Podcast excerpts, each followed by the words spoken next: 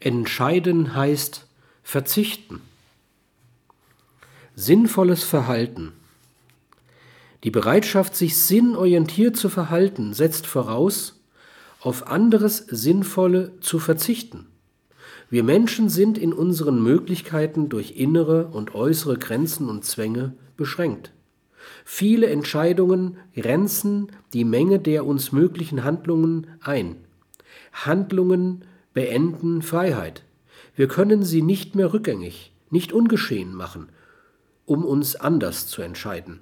Im Handeln und Durchhandeln reduziert sich Freiheit. Alles Handeln bedeutet Verzicht auf Alternativen, die vor dem Handeln noch zur Verfügung gestanden haben mögen.